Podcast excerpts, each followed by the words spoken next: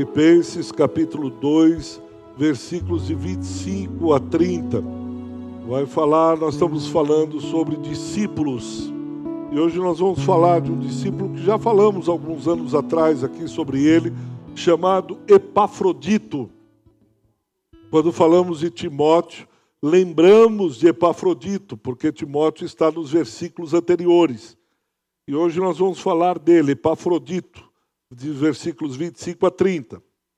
Julguei, todavia, necessário mandar até vós a Epafrodito, por um lado, meu irmão, cooperador e companheiro de lutas, e por outro, vosso mensageiro e vosso auxiliar nas minhas necessidades, visto que ele tinha saudades de todos vós e estava angustiado porque ouvistes que adoeceu. Com efeito, adoeceu mortalmente. Deus, porém, se compadeceu dele, e não somente dele, mas também de mim, para que eu não tivesse tristeza sobre tristeza. Por isso, tanto mais me apresso em mandá-lo, para que, vendo-o novamente, vos alegreis e eu tenha menos tristeza. Recebei-o, pois, do Senhor com toda alegria e honrai sempre a homens como esse, visto que, por causa da obra de Cristo, chegou ele às portas da morte e se dispôs a dar a própria vida para suprir a vossa carência de socorro para comigo. Os irmãos podem se assentar. Os irmãos já têm um pouco de intimidade com essa carta do apóstolo Paulo à igreja de Filipos. Então, eu só quero lembrar que quando Paulo escreve essa carta, ele está escrevendo de Roma. Ele está aprisionado, é um prisioneiro em Roma. E ele vai falando nessa carta sobre a supremacia de Cristo. E vai falando como nós devemos adorar. Nós falamos isso quando falamos de Timóteo, de como Cristo está em primeiro lugar depois de Cristo, o próximo e por fim eu, a pessoa. Então, nós, eu lembro que nós falamos, né? É ele, tu e eu. É? Então, primeiro Cristo e depois o próximo, e terceiro somos nós. E aí ele vai escrevendo a carta para trabalhar pelo menos dois problemas, além dessa questão da centralidade de Cristo. Havia dois problemas na igreja de Filipos, um interno e outro externo. O interno, a igreja estava bastante agitada. A igreja estava não só agitada, com muita murmuração, com muita conversinha, com muita fofoca, com muita intriga entre os membros na, na igreja de Filipos. E Paulo vai dizer, Filipenses capítulo 2, para vocês entenderem melhor, versículo 3 e 4. Nada façais por partidarismo ou vanglória mas por humildade. Versículo 4: Não tenha cada um em vista o que é propriamente seu. Veja, ele está corrigindo. É uma carta doutrinária, orientando a igreja. Ó, sem essa de cada um puxar o seu feudo, de cada um cuidar só dos seus próprios negócios. Tenha interesse nos negócios do outro. E havia uma perseguição externa. Isso está no capítulo 3, principalmente no versículo 2 quando ele diz acautelai-vos dos cães, ele chama os religiosos, os fariseus, de cães, acautelai-vos dos maus obreiros. Então há uma, uma, um ataque interno e um ataque externo. Paulo está escrevendo tanto relatando, orientando o problema que acontece no seio da igreja, como também os ataques de homens que vêm de fora para destruir a igreja. E ele vai dizendo, né, a supremacia é Cristo, depois eh, Paulo, ele mesmo, Timóteo e por fim Epafrodito. Então ele vai colocando homens como Timóteo, como ele mesmo e agora como Epafrodito, que são capazes de vivenciar, encarnar o evangelho, as boas novas de Cristo. É isso que ele está falando. Ele vai mostrando para a igreja que existe a possibilidade de eu viver uma vida santa, uma vida digna do Evangelho. E ele mostra, através da sua vida, do seu discípulo Timóteo, e do, agora do seu discípulo Epafrodito. Como eu disse, Paulo estava preso em Roma. Muito bem, ele sabe desse problema. Ao mesmo tempo, Epafrodito vem trazer-lhe uma oferta da igreja. A igreja de Filipos abraçou Paulo, cuida de Paulo. Veja no capítulo 4, versículo 18, como Paulo é grato a essa igreja. Ele diz assim: Recebi tudo, tenho em abundância, estou suprido, desde que Epafrodito me passou às mãos o que me veio da vossa parte, como aroma suave, como sacrifício aceitável e aprazível a Deus. Eu estou suprido, eu tenho abundância, porque Epafrodito me trouxe os benefícios, ofertas. É, Epafrodito me veio como um consolo, um carinho, um mimo da parte da igreja.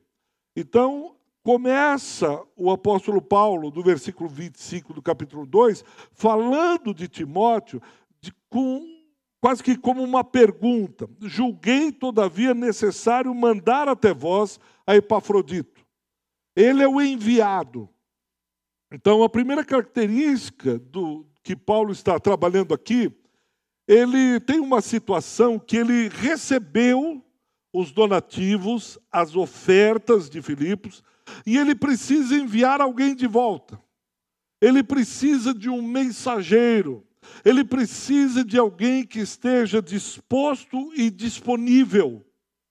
Em outras palavras, surge a primeira pergunta, a primeira necessidade: a quem enviarei? Quem poderá levar essa carta?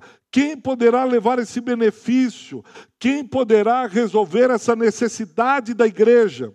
Quem poderá me ajudar com essa demanda? Parece algo simples, mas eu não sei se você já passou por essa situação.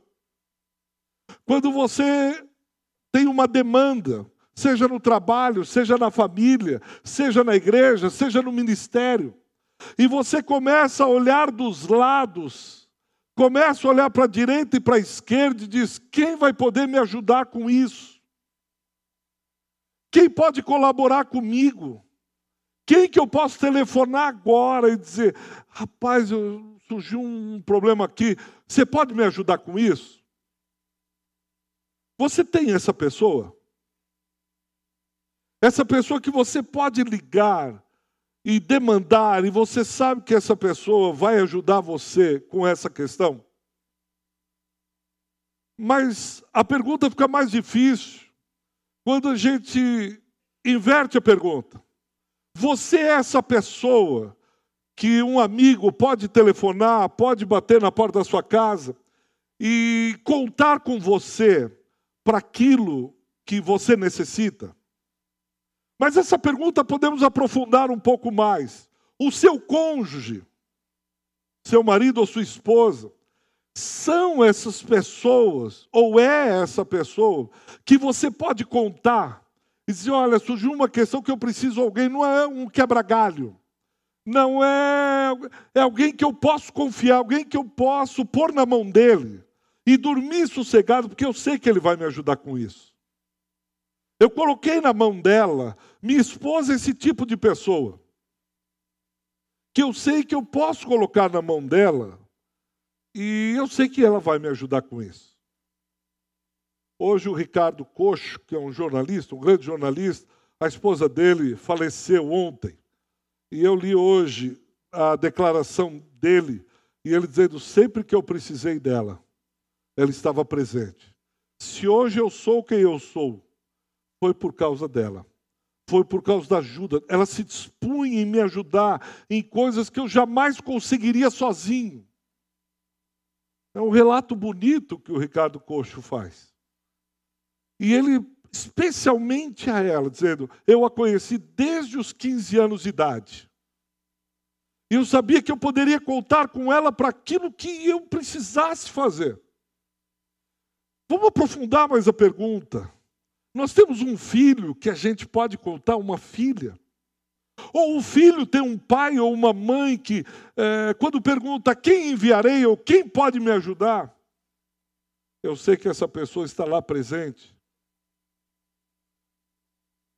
E não só sei que essa pessoa está lá presente, mas eu sei que ela pode contar comigo. E por que, eu estou falando isso? Porque Epafrodita é um desses homens. E essa pergunta não vem, não surge, não começa com Paulo. Começa com Deus, quando Isaías 6, o profeta tem uma visão. Ele vê um alto e sublime trono, quando o rei morre. E ele tem uma visão dos anjos, dos querubins, dos serafins. E há uma demanda da Trindade, há uma pergunta: a quem enviarei? Quem pode ser o enviado dessa revelação que nós temos?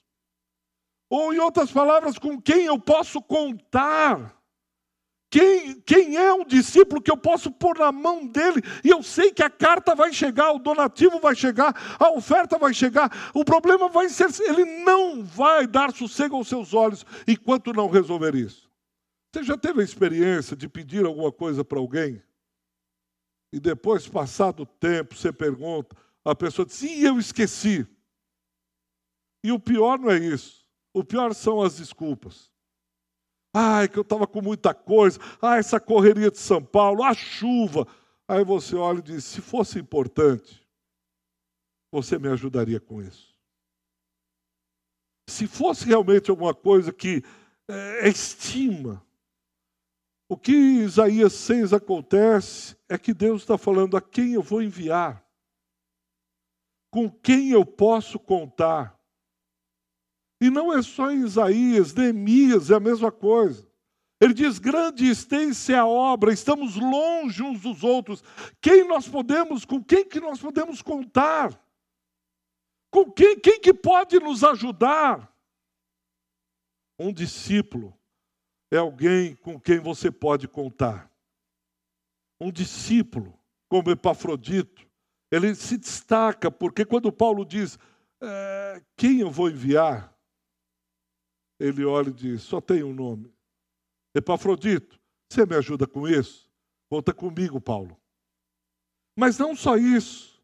Continue no versículo 25, ele diz: Olha, eu vou mandar até vós Epafrodito, por um lado, ele é o quê? O que está escrito aí? Meu irmão. Ele é irmão meu. Eu fiquei pensando nisso, porque nós é, temos irmãos da fé. Principalmente quando a gente não lembra o nome, a gente diz, irmão, porque você esqueceu o nome, ou irmã, né? Irmã, será que você poderia me ajudar com isso? Irmão, tal. Mas aqui Paulo, ele é mais profundo do que um simples irmão que ele encontra é, domingo. É um relacionamento fraterno e profundo que ele tem com o seu discípulo. Ele diz: Esse é irmão meu. Eu posso chamar ele de irmão porque sei que ele está do meu lado. Eu posso contar com ele porque é mais do que um irmão de sangue. É mais alguém que nasceu na mesma casa, filho do mesmo pai, filho da mesma mãe. É mais profundo do que isso. É alguém que eu posso repartir com ele as minhas dores, os meus sofrimentos, as minhas angústias. Ele não é um profissional que eu pago para me ouvir. Que eu deito no divã e começo a falar de mim, e ele é obrigado a ficar uma hora comigo, porque é o trabalho dele. E mais do que o trabalho dele, eu pago, ele vive disso. Então ele tem que me ouvir. É um irmão que ouve em troca de nada. É um irmão que ajuda por amor. É um irmão que está comprometido com a sua vida é uma irmã que está até as entranhas de afeto, e que você, esse é meu irmão, e você bate no peito, não é porque você esqueceu o nome ou nasceu na mesma casa, é porque você diz: Eu posso contar com ele. E ele conta com Epafrodito, veja o versículo de número 30. Essa profundidade de irmão e de irmã. Epafrodito estava doente, ele chegou a bater na porta do céu. Alguns entendem que ele já tinha morrido. E não morreu porque ele tomou uma chuva que não poderia tomar. Ele chegou às portas da morte porque ele estava absolutamente emaranhado com a vida, com as entranhas de Paulo. E quando Paulo convocou, ele disse: Eu vou. Paulo, nós estamos juntos, mas você está doente, eu vou. Eu não vou parar, não. Eu estou junto. E Paulo diz isso, visto que por causa da obra de Cristo. Não é porque ele trabalhava muito, jogava bola na chuva, não tomava vitamina C, esqueceu de ir ao médico. Paulo diz: ele adoeceu por causa da obra de Cristo. Ele chegou às portas da morte e se dispôs a dar a própria vida. É uma dimensão que a gente não. Eu não sei quanto a você, mas para mim parece tão distante isso. Parece alguma coisa tão longe. Quem é que vai ir chegar às portas da morte, dando a própria vida em prol do outro? A gente só conhece um, que é Cristo. Às vezes a gente tem dificuldade de acordar seis horas da manhã na sexta para orar. Ah, eu estou muito cansada. Quanto mais da vida. Sábado, uma bênção, três horas da manhã. Sábado foi maravilhosa a oração, passou do horário. Se a gente não consegue acordar às três, como eu posso falar nisso em dar vida? Às vezes eu digo, Deus, isso é loucura. Como eu posso pregar isso? Como eu vou falar de alguém da vida se o cara não levanta às três? não levanta seis. Como que eu vou falar que Epafrodito ficou doente por dar a vida? Isso é loucura. E aí o Espírito me lembra: o Evangelho é loucura. Isso é doideira. Isso que eu estou falando não tem o menor sentido. Se não for pelo Espírito, se não for a graça de Deus, a vontade assim, Deus, eu não quero falar sobre isso. Porque isso aqui não existe. Esse negócio é bom em filme Hollywood, hoje tem o Oscar. Vê se concorre alguém que quer falar sobre isso. Gente que dá vida pelo outro, gente que vai à beira da morte, gente que é irmão. E leva a sério esse negócio. Provérbios 17 diz: Um amigo ama em todo o tempo, mas da angústia nasce o irmão. Onde é que nasce essas, esses afetos, essas amarras, essa ligação é na angústia, é no meio da luta, é no meio da tribulação. Por isso que ele vai falar, eu vou pular um pouco aqui. Ele é cooperador, né? a palavra é sinergios, sinergia, daí que vem sinergia, é alguém que você potencializa o, o trabalho, é, é um trabalho exponencial, sinergia, quando você junta com o outro, e se um carrega mil, o outro carrega mil, se você se juntar com o outro, carrega uns cinco mil. Essa é a ideia. Ele diz, mas não é só companheiro de trabalho. Veja, ele continua no versículo 25. Ele é companheiro de lutas. Ele é companheiro de briga. Ele é companheiro de combate. Ele é companheiro das situações difíceis. Essa expressão, companheiro de, de luta, indica, era usado na guerra, quando é alguém que luta lado a lado com você e ele defende as suas costas e você defende as costas dele. Ele defende o seu lado e você defende o lado dele. Companheiro de luta é alguém que você entra na guerra, ou saem os dois ou morrem os dois. Não tem. Há uma história, não sei se verídica, da Segunda Guerra Mundial, onde dois soldados estavam no combate de trincheira e aí, antes de entrarem, um, eram, eram muito amigos, muito amigos, e aí eles fizeram um juramento entre os dois. Disse: Olha, se acontecer alguma coisa comigo, você me ajuda, e se acontecer alguma coisa com você, você me ajuda, ainda que nós tenhamos que dar a vida um pelo outro. Mas nós nunca ficaremos sozinhos no combate. E assim foi, e numa das, das lutas, o soldado morreu, recuou, quando esse outro soldado chegou, disse, cadê o soldado fulano? Aí o capitão disse, olha, ele ficou lá no meio e morto. O outro disse, eu vi, parece que ele estava morto mesmo. E aí esse soldado disse: Não, eu vou voltar. E o capitão disse: Você não vai voltar, é perigoso agora, não é o momento. Ele disse: Eu vou voltar. Houve aquela intriga, ele saiu disparado e foi. Depois de um tempo, ele volta com seu companheiro morto nas costas.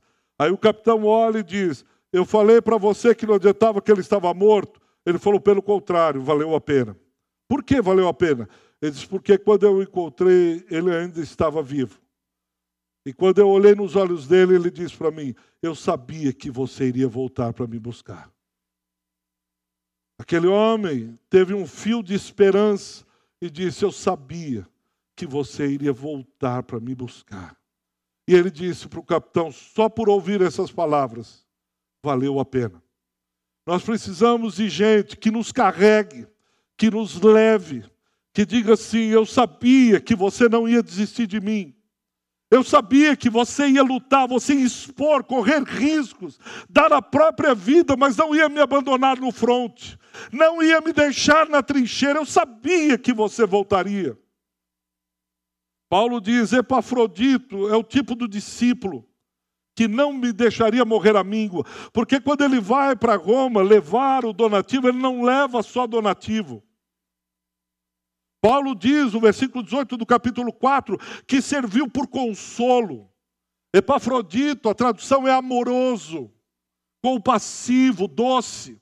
E Paulo diz: Olha, ele me serviu não só com donativos presentes, mas ele foi consolo nesses tempos de prisão, de dificuldade, nesses tempos em que eu olhava e só via escuridão e tijolo. Epafrodito estava do meu lado, ele, companheiro de lutas. Quando o povo de Israel está reconstruindo os muros sob a tutela de Neemias, eles estavam com a pá, estavam com os utensílios, mas quando o inimigo se levantou, quando veio a luta, quando Sambalá e Tobias começam a agitar o povo para ir contra o povo de Israel, eles se tornam não só companheiros de trabalho, mas agora eles são companheiros de luta. Ou seja, eles têm a pá numa mão e a espada na outra. O que Paulo está falando é que Epafrodito é um discípulo que é companheiro de pá, companheiro de trabalho, mas também é companheiro de luta. Ele tem a espada aqui e a pá aqui e vão lutar juntos, venha o que vier. Aconteça o que acontecer, conte comigo. Nós lutaremos juntos até o último homem cair. Mas, mais uma vez, me perdoem a minha, as os meus questionamentos. Mas falar de lealdade entre nós caiu de moda. Um marido leal, uma esposa leal, um companheiro de luta, uma companheira de trabalho Alguém que anda lado a lado, um discípulo que é um enviado, um mensageiro, um, alguém que leva e você deposita a confiança. Nós saímos pelas tangentes. É, pastor, mas o senhor não, não pode esquecer que a Bíblia diz: maldito o homem que confia no outro homem. Por isso, pois é, mas leia o versículo inteiro e faz dele o braço da sua carne. Ponha a força nele, esquece que a força está no Senhor. Mas lealdade, companheirismo, esse homem que está próximo aqui, é coisa de discípulo de Cristo. E nós precisamos resgatar esses valores. Olhar para homens e mulheres e dizer: esse é leal, esse é fiel, esse é companheiro de luto, esse é companheiro de batalha, esse é companheiro de briga. E por fim, Paulo usa no versículo de número 30, visto que por causa da obra de Cristo chegou eles às portas da morte e se dispôs a dar a própria vida para suprir a vossa carência de socorro para comigo. Paulo usa uma palavra do grego que chama parambolane, parambolane o que seria para parambolane? Há dois significados para essa palavra que Paulo diz, suprir a vossa carência, suprir a carência de Paulo. É alguém, um dos significados, alguém que era um jogador, apostador. Ele apostava alto, ele corria riscos. Pegava o dinheiro, ele ia para uma banca de apostas e apostava. Esse era o parambolane. Mas tem uma segunda tradução aqui, que foi formado na igreja primitiva, século III. Os parambolanes eram um grupo associado. Presta atenção nisso, do que Paulo está falando. Parambolani era um grupo de cristãos que se ajuntavam num clube, numa associação, para que pudesse arriscar, dar a sua própria vida em favor dos miseráveis, em favor daqueles que não tinham condições favoráveis na vida. Esses eram os parambolanes. Deixa eu explicar uma das ações. Em Cartago, 323, você tem um bispo da igreja chamado Cipriano. Ele faz parte dos parambolanes. Ele tem na comunidade dele uma comunidade de parambolanes cristãos. E aí é uma grande epidemia que varre Cartago. Os Parentes começavam a tirar das suas casas pai, filhos, levavam e jogavam no meio da rua, não enterravam os seus mortos. Cipriano se incomoda com isso e diz: não é possível, isso não é digno. Não pode fazer isso um próprio parente jogando na rua as moscas. E ele reúne a sua assembleia, a sua igreja, e diz: vamos começar a enterrar os mortos no meio de uma epidemia. Ele não se esconde. Não só isso. Ele diz: Mas esse grupo que joga os seus mortos também está doente e lutado. E nós precisamos levar apoio, consolo e conforto a esses homens. E Cipriano sai com a sua congregação, não só enterrando os mortos, como sendo um parambolane, dizendo qual é a sua necessidade no que podemos tratar. E eles começaram a tratar os doentes da epidemia, levá-los quando morriam e enterrar, enterravam e davam a eles um, um, um culto fúnebre digno. Muitos foram curados, outros morreram. Mas Cipriano e os irmãos estavam dando a sua vida, entendendo que Cristo os chamou para dar dignidade ao outro. Paulo diz: Epafrodito para mim foi um parambolane. Epafrodito, quando ele veio me visitar, eu estava aqui moribundo na prisão em Roma. Ele não veio só com dinheiro. Ele veio para ser um consolo, um bálsamo ao meu coração. Ele curou as minhas feridas. Ele me apoiou quando eu estava sozinho. Muitos me abandonaram, mas ele continuou firme ao meu lado. Ele continuou como discípulo amado. Esse cara ficou do meu lado o tempo todo e não me abandonou. Por isso que Paulo diz, no capítulo 4, versículo 18, me permitam ler mais uma vez: recebi tudo. Paulo diz: Olha, eu recebi tudo que vocês me enviaram, mas eu tenho em abundância. Quer dizer, é mais do que eu pensava ter. Desde que o meu discípulo Pafrodito chegou aqui, o meu amigo, o meu companheiro de trabalho, o meu companheiro de lutas, o meu colaborador, desde que ele chegou aqui. Ele me passou as mãos os que me veio da vossa parte. Foi como um aroma suave, foi um culto que aconteceu. Quando Epafrodito começou a, passar as coisas, a me repassar, foi como um culto. E como aroma suave, como um sacrifício aceitável e aprazível a Deus. Em suma, Epafrodito não foi um mensageiro que veio entregar algo. Ele se deu para mim como a própria oferta. Uma coisa é você levar uma oferta, outra coisa é você ser a oferta. Caim, ele leva uma oferta a Deus. Abel é a própria oferta a Deus. Deus olha e diz: Caim, se procederes bem, não é certo que será aceito. Abel, ele quase não fala, não tem diálogo, não se ouve fala. Você não ouve grandes narrativas, conversas entre Deus e Abel, você ouve entre Caim. Mas em Abel, ele é a própria oferta, ele está queimando no altar, ele é o aroma, Uma coisa é levar a oferta, outra coisa é ser a oferta. Epafrodito, Paulo diz: esse homem, esse meu discípulo, foi a oferta da igreja para mim. Quando ele chegou aqui, foi um culto. Teve aroma suave. Paulo, com a sua cabeça judaica, lembra os cultos no templo. Ele diz: foi sacrifício agradável, aceitável, foi aprazível. Mas o que? Vocês imolaram algum cordeiro? Vocês acenderam o fogo? Ele diz: não. A companhia de Epafrodito, quando ele se deu, quando nós nos vimos, quando nos abraçamos, choramos, conversamos, e ele diz: Paulo, você precisa de mais alguma coisa? Conta comigo. Não, Epafrodito, eu estou bem, obrigado, eu tenho abundância. Paulo diz: esse foi um dos grandes cultos que Deus me deu o privilégio de participar aqui na terra. Irmãos, nós precisamos cultuar mais.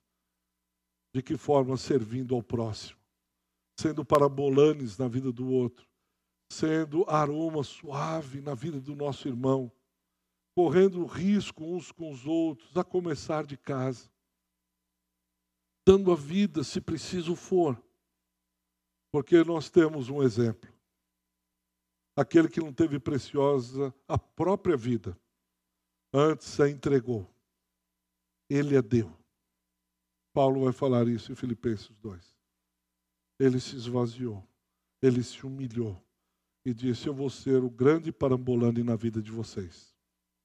Eu me entrego para vocês. Eu dou a minha própria vida por cada um de vocês.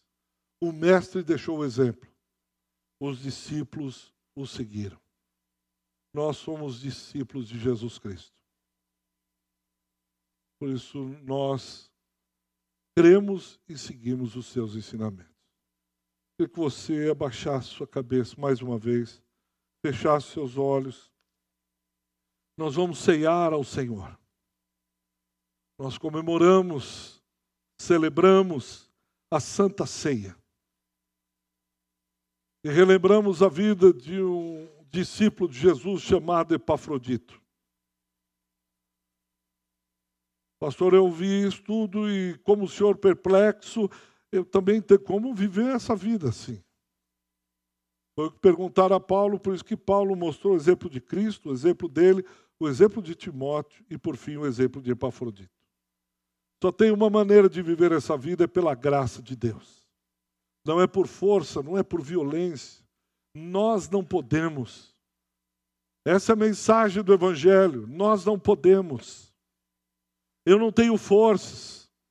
Eu olho só para o meu próprio umbigo. Ainda mais ficar doente por causa da obra de Cristo, aí já piorou. Ok, meu irmão, isso mesmo, você entendeu? Essa é a vida cristã. Nós não podemos. Por isso que a gente precisa orar e pedir a graça de Deus.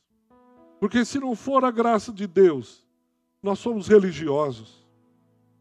O religioso crê que pela própria força ele consegue o benefício de Deus. O religioso ele crê, crê que se entregar dízimos, se vir ao domingo, ele consegue agradar ao Senhor. Mas o crente, o discípulo de Jesus de Nazaré, ele vai para além, ele olha e diz: Eu decreto a minha própria falência. Eu não consigo, eu não posso. Se não for a tua graça, se não for o Senhor, eu não consigo. E o que eu queria que nós orássemos agora pedindo essa graça de Deus. De dizer, Deus, eu preciso entender o que é companheiro de luto, o que é companheiro é, de trabalho, o que é ser irmão de verdade. Eu sei que o Espírito pode ajudá-lo naquilo que eu não consegui passar para os irmãos. Eu sei que o Espírito Santo de Deus que habita em você, ele é capaz de ministrar ao seu coração, explicar melhor do que eu um bilhão de vezes. Porque o pouco que eu aprendi, aprendi com ele também. Foi pela graça dele o pouco que ele me ensinou. E eu sei que ele pode fazer o mesmo. Então, se o Espírito Santo mostrou algo aí, conserta isso. Diz, Senhor, me ajuda com isso. Senhor, me ajuda nessa questão.